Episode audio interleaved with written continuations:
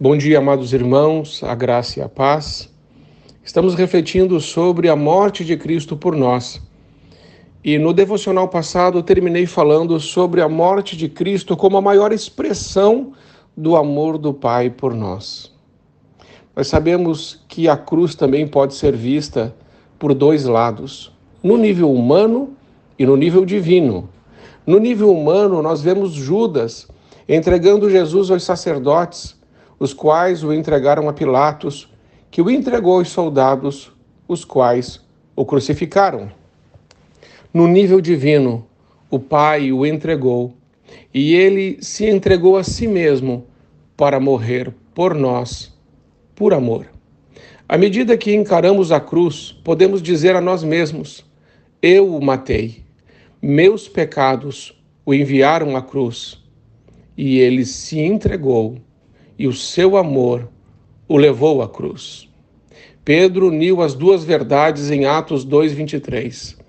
A morte de Cristo foi simultaneamente o plano de Deus e o resultado da maldade dos homens. Mas por que Cristo morreu? Ele morreu por nós. O bom pastor dá vida pelas ovelhas. Ele disse: Este é o meu corpo, que é oferecido por amor de vós. Ele foi transpassado pelas nossas transgressões, moído pelas nossas iniquidades. Ele foi ferido por causa dos nossos pecados, e Deus fez cair sobre ele a iniquidade de todos nós. Jesus morreu pelos nossos pecados, a fim de nos reconciliar com Deus.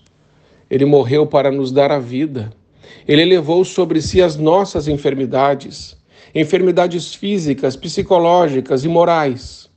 Ele levou as nossas mágoas, dores, os nossos traumas, o abandono, os nossos recalques, a rejeição, as nossas feridas, as cenas de violência, as mágoas, as dores, as desilusões. O castigo de Cristo nos traz a paz. Sua morte nos traz a vida eterna. A morte de Cristo revela que o nosso pecado é extremamente horrível. Se não havia outro modo de Deus nos salvar, então o nosso pecado é algo terrível. A morte de Cristo revela a maravilha do amor de Deus, além de toda a compreensão. Não dá para medir o amor de Deus. João 3,16 diz que Deus amou o mundo de tal maneira, e esse tal maneira significa sem medida. Um plano de amor. Um plano que envolveu sofrimento, açoites, solidão, lágrimas, desprezo e o grito do Filho de Deus na cruz: Pai, perdoa-lhes, eles não sabem o que estão fazendo. Como eu e você vamos responder a este tão grande amor? Precisamos viver, amados irmãos, uma vida digna deste sacrifício e que a nossa vida seja sempre para a honra, para a glória, para o louvor, para a glorificação, para o erguimento do nome do nosso Senhor Jesus Cristo.